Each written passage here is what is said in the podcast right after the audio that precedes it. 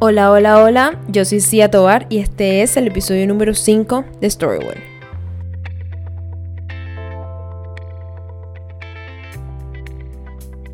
Y el episodio de hoy, pues vamos a hablar sobre un tema que sí realmente es bastante histórico, es bastante, va a ser un, creo que un poquito denso, pero es un tema muy interesante porque a partir de eso surgió lo que hoy en día conocemos como el sistema de clasificación de películas. Eh, bien sea de cómo que una, persona, qué persona puede ver una película, que no, que, eh, qué películas pueden verlas un niño de 10 años y otra que es de 12 y otras a partir de 17 años. Y todo eso nació a partir del código de Hayes, que es el tema de que vamos a hablar hoy en el episodio número 5 de Storywood.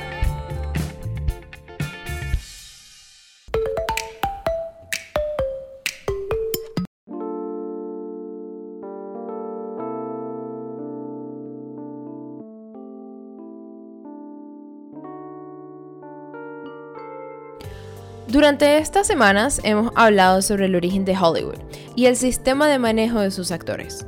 Sin embargo, en esta intrincada industria se manejan códigos que deben ser respetados fuese como fuese.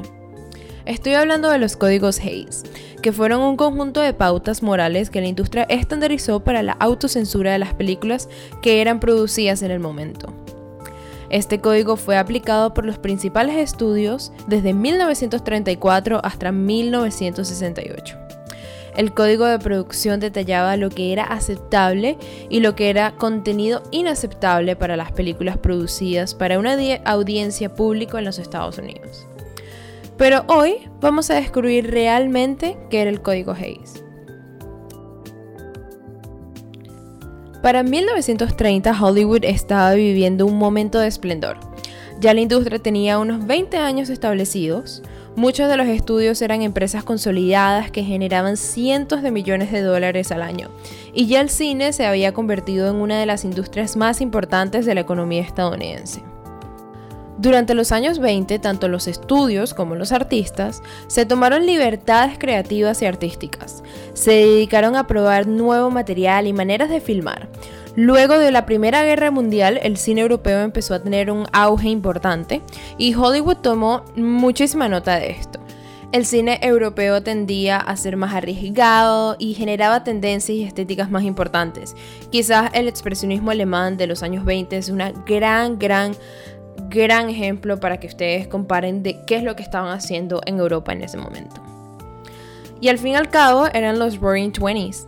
Hasta ese momento el periodo de prosperidad económica muy importante y había una ventaja cultural distintiva en los Estados Unidos y Europa, a comparación de otras partes del mundo. El cine se popularizó y se produjo una nueva forma de entretenimiento que prácticamente terminó con el viejo formato elitesco ver una película era barato y accesible. Para este momento era muy común ver en los teatros películas con contenido sexual que podían llegar a ser explícito, relaciones románticas y sexuales entre personas de diferentes razas, sobre todo entre blancas y negras, leve uso de groserías, uso ilegal de drogas, promiscuidad, prostitución, infidelidad, abortos, violencia y homosexualidad. Todo eso era muy común durante los años 20. Se popularizó también películas de los géneros gangsters como The Public Enemy, Little Caesar y Scarface. Los personajes eran vistos como heroicos en lugar de malvados. Además presentaban personajes femeninos más fuertes, como en películas de precódigo, por ejemplo, examinaron temas como el verdadero concepto del matrimonio, el divorcio, la infidelidad y hasta la independencia económica que hasta ese momento era completamente impensable para una mujer. Y que además estos no serían revisados hasta décadas mucho después en películas estadounidenses y marcaron hasta ese momento un avance en el cine sobre tratar temas más sociales. Debido a lo anterior, durante toda la década de los años 20, se trató de impulsar propuestas de censura en contra de las películas. Estas no solo fueron motivadas por el clima de libertad que había en ese momento, sino por una serie de escándalos que impactaron la industria. Entre ellos estaba el asesinato de William Desmond Taylor y la violación y el asesinato de la actriz Virginia Rape por la estrella de cine Roscoe Fatty Burkle. Esto es una historia muy famosa que la pueden buscar, le puedo poner el link en las redes sociales de Instagram, así sería que sería muy chévere que la chequeen porque es muy interesante esa historia. Y esta historia sobre la actriz Virginia Rape generó una condena generalizada de las organizaciones religiosas, cívicas y políticas. Muchos sintieron que la industria del cine siempre había sido moralmente cuestionable hasta ese momento. En 1922, después de varias películas atrevidas y una serie de escándalos fuera de pantalla que involucraban estrellas de Hollywood, los estudios reclutaron al anciano presbiteriano Will H. Hayes para tratar de rehabilitar la imagen de Hollywood. La presión política fue en aumento con legisladores en 37 estados que presentaron casi 100 proyectos de ley de censura en películas solo en 1921. Ante la perspectiva de tener que cumplir con cientos y potencialmente miles de leyes de decencia inconsistentes y fácilmente cambiables para mostrar sus películas, los estudios eligieron la autorregulación, la autocensura como la mejor opción que tenían hasta ese momento. A principios de 1930 se intentó poner un precódigo. La revista Variety publicó todo el contenido de este código y predijo que las juntas estatales de censura de películas pronto quedarían completamente obsoletas. Sin embargo, los hombres que estarían obligados a hacer cumplir el código, Jason Joey, y su sucesor, el Dr. James Wingate, eh, la verdad es que estaban poco entusiastas de hacer este nuevo trabajo. La primera película que revisó la oficina fue El Ángel Azul, que fue aprobado por Joy sin revisiones y fue considerada indecente por un censor de California. Aunque hubo varios casos en los que Joy negoció cortes de películas y hubo limitaciones definidas, aunque bastante estrictas, una cantidad bastante considerables de películas que la asociación consideraba espeluznantes, pues llegó a la pantalla principal. Joy tenía que revisar unas 500 películas al año y esto lo hacía con muy poca ayuda y muy pocas ganas de trabajar. Pues la verdad es que Joy estaba más interesado en trabajar con los estudios y sus habilidades de escritura creativa lo llevaron a ganarse un contrato en Fox. Por otro lado, Wingate luchó por mantenerse al día con la avalancha de guiones que llegaban a su oficina, hasta el punto en el que el jefe de producción de Warner Brothers, Daryl Zanuck, le escribió una carta en la que le pedía que por favor acelerara el ritmo. En 1930 la oficina de Hayes no tenía la autoridad para ordenar los estudios que retiraran material de una película y en cambio trabajaba razonando y a veces hasta suplicándoles para que cambiaran algo de ellas.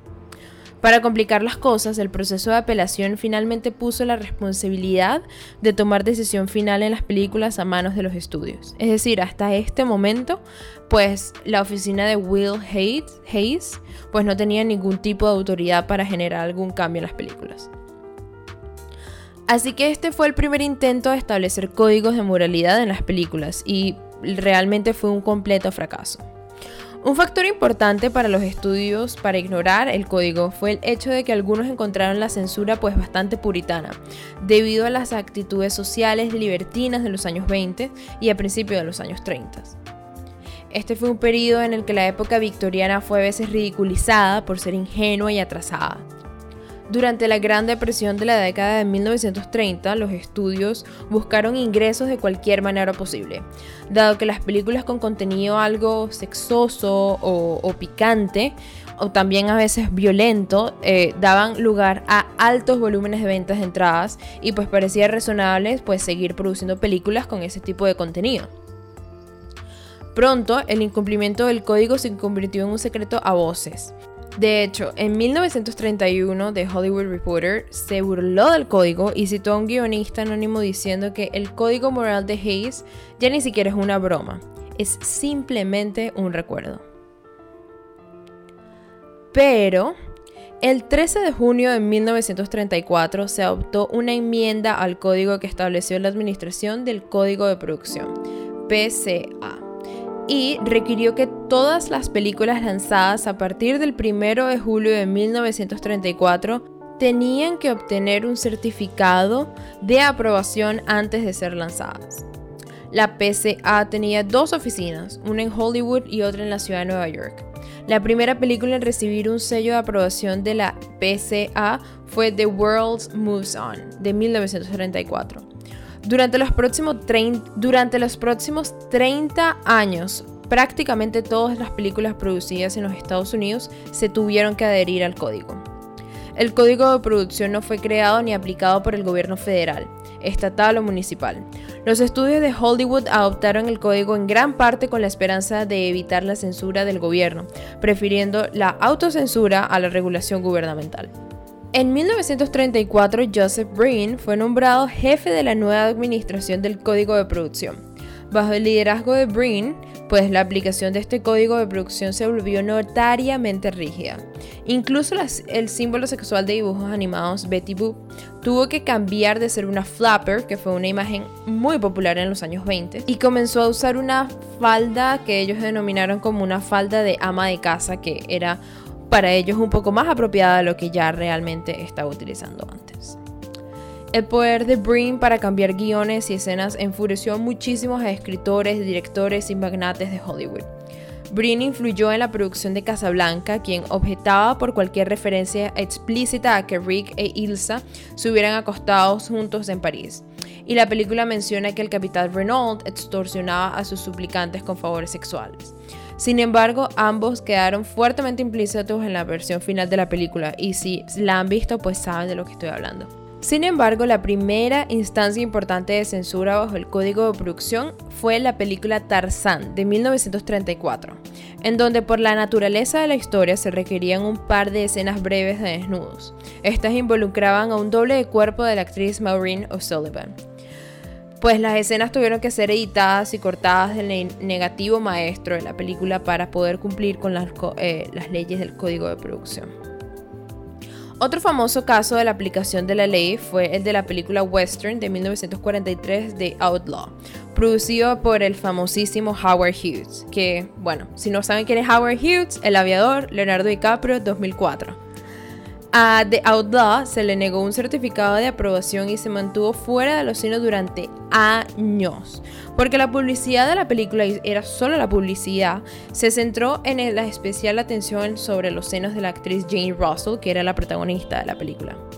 Hughes finalmente convenció a Breen, el presidente de la PCA, de que los senos realmente no violaban el código y que la película podría mostrarse. La PCA también participó en la censura política, puesto que un par de años antes de la Segunda Guerra Mundial, estaba completamente prohibido hacer eh, cualquier tipo de contenido que se burlara o parodiaba a cualquier tipo de figura política prominente tanto en Estados, Unidos, tanto en Estados Unidos como fuera de aquí.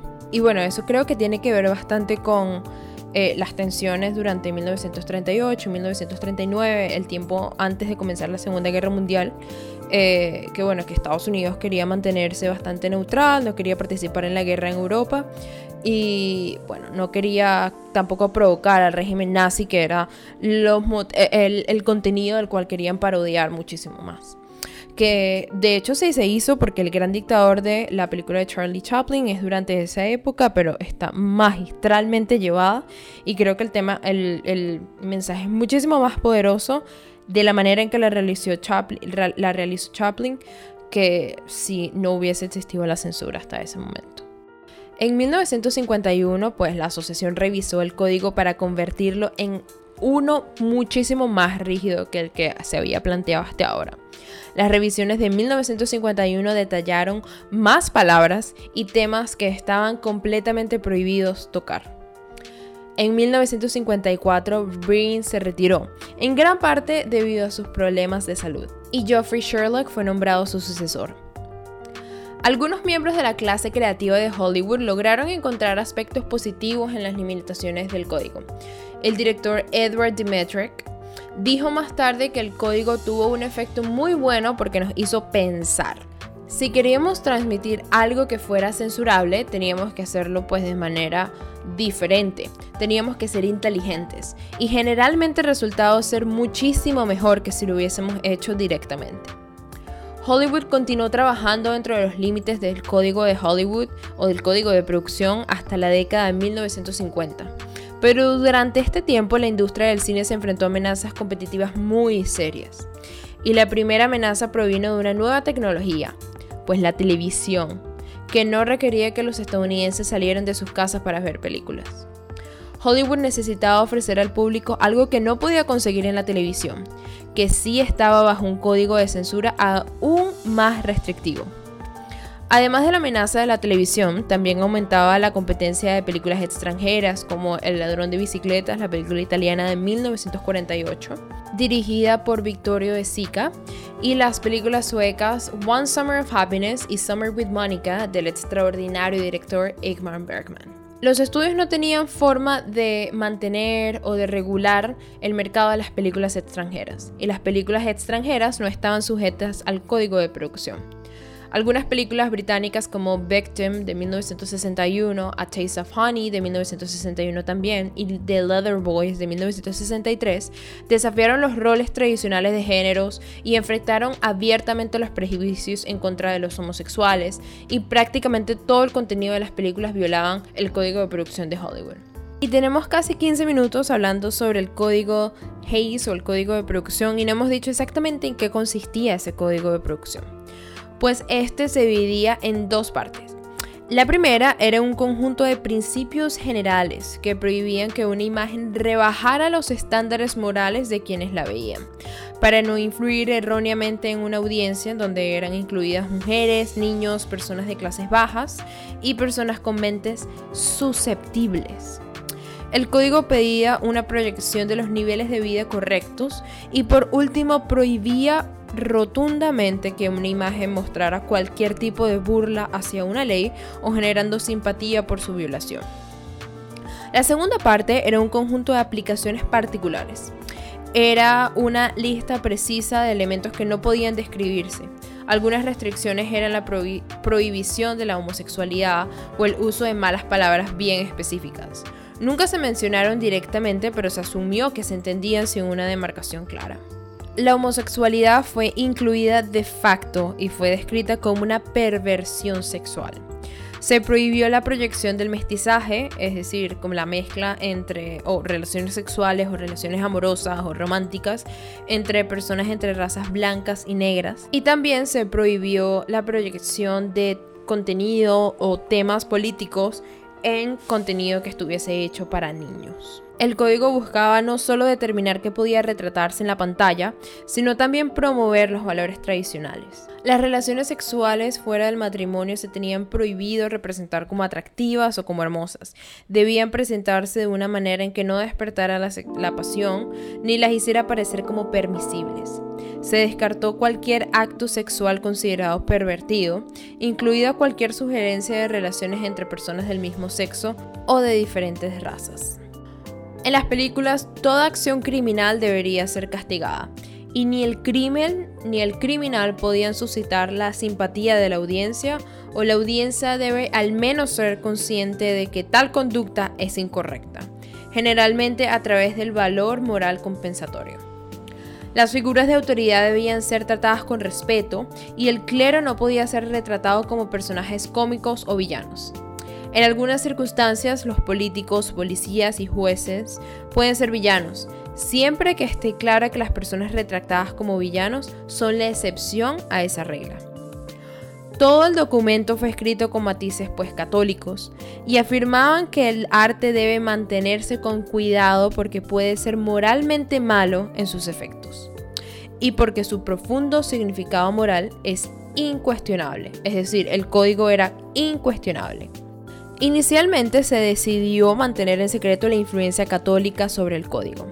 Un tema recurrente fue que en todo momento de la película, la audiencia debe sentirse segura de que el mal está mal y de que el bien está bien. El código también contenía un apéndice comúnmente conocido como el código de publicidad, que regulaba el texto y las imágenes publicitarias dentro de un film. Pues como pudieron escuchar, el código era bastante estricto en su contenido. Y en el mayor de los casos era bastante específico. Aunque esa especificidad realmente era bastante ambigua para casi todos los temas en los que se trataban, con tal de que eh, fuese de alguna manera católico y bastante católico, ese católico entre comillas, pues estaba bien. A finales de la década de 1960, la aplicación de las leyes y del código Hayes se había vuelto prácticamente imposible y el código de producción fue abandonado completamente. La PCA comenzó a trabajar en un sistema de clasificación según el cual las restricciones de películas disminuirían. El sistema de clasificación entró en vigor el 1 de noviembre de 1968, con cuatro símbolos de clasificación. G, que significaba sugerido para exhibición general, donde se admitían personas de todas las edades. M, sugerido para audiencias maduras, algunos materiales pueden ser no adecuados para niños menores de 12 años. R, significa sugerido como restringido y los menores de 16 años deben ir acompañados de un adulto. Y X, que significa sugerido como extremadamente gráfico, en donde se admitirían personas mayores de 18 años. En 1970, debido a la confusión sobre el significado de la clasificación M, esta se cambió a GP, que significa la exhibición general, pero se sugiere la orientación de los padres. Y luego en 1972 se cambió a PG, que en la actualidad, por orientación parental sugerida. En 1984 la clasificación PG-13 se creó como un nivel intermedio entre PG y R. Y en 1990, pues la clasificación X fue reemplazada por la NC17, que son menores de 17 años, no pueden ser admitidos, que en parte esto fue al estigma de la, de la letra X, que X, eh, bueno, ustedes saben que se utiliza bastante en el área pornográfica. Y bueno, así fue que el código de producción pasó a ser el actual sistema de clasificación de películas y se dejó todas esas eh, leyes de producción y, de, y, esas leyes súper estrictas y quizás catadoras de arte, podría llamarse, se dejó en el pasado. Y ahora tenemos nuestro sistema de clasificación actual.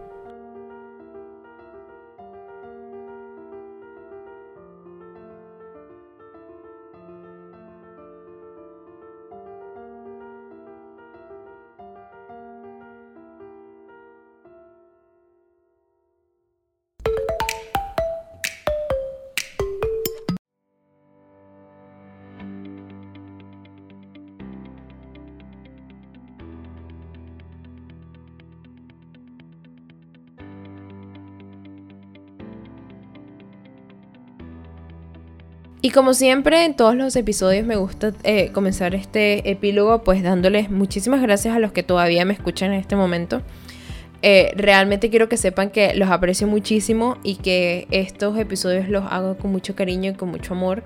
No solo por ustedes, sino por literalmente por amor al arte. al cine, que es lo que probablemente nos une a, a ustedes y a mí que están escuchando este podcast. Y en este episodio de hoy, el, código de producción, pues me pareció bastante importante porque muchísima gente tenemos esa imagen de que quizás Estados Unidos es el, papel, es el país en donde todo se puede hacer libremente y tienes esta libertad creativa y artística y, y, y tienes esa licencia de hacer lo que te dé la gana. Pero este es un buen ejemplo de que no, de que realmente la industria del cine pasó aproximadamente 30 años autocensurada y quizás para una persona que viene como yo, que viene de un país en donde la censura y la autocensura para nada es, eh, es nuevo, eh, pues me llama la atención cómo, cómo, un país como este se adaptó a eso. Creo que de todas las cosas malas siempre hay cosas buenas. Y, eh, creo que lo dije durante el podcast, pero lo recalco aquí. Es increíble cómo ver cómo te ponen una ley y de alguna manera la vas a sortear de una manera muchísimo más impresionante que diciendo las cosas directamente y de una manera más artística y brillante. Eh, que fue lo que pasó con la gran mayoría de las películas durante esos 30 años, de los años 30 a los años, uh, sí, el año 1934 al año 1968, que es cuando estuvo en vigencia el código de producción. Entonces, creo que mi conclusión final es siempre, independientemente de las circunstancias en donde estemos, pues siempre hay una manera creativa de hacer las cosas y hay una manera brillante de hacer las cosas, pero sobre todo hay una manera inteligente que nos pone a pensar. Y, ese, y cuando nos ponemos a pensar es donde suceden las cosas más impresionantes. Muchísimas gracias por escuchar este episodio de Storywood de nuevo. Me pueden seguir a través de mis redes sociales arroba tobar o también eh, durante, en las cuentas del podcast en Instagram arroba Storywood Podcast. Si tienen algún comentario o alguna pregunta o quieren sugerir algún tema que podemos tratar próximamente, pues los invito a hacerlo eh, de nuevo en mis redes sociales, son el podcast arroba o arroba Storywood Podcast. Nos escuchamos la semana que viene.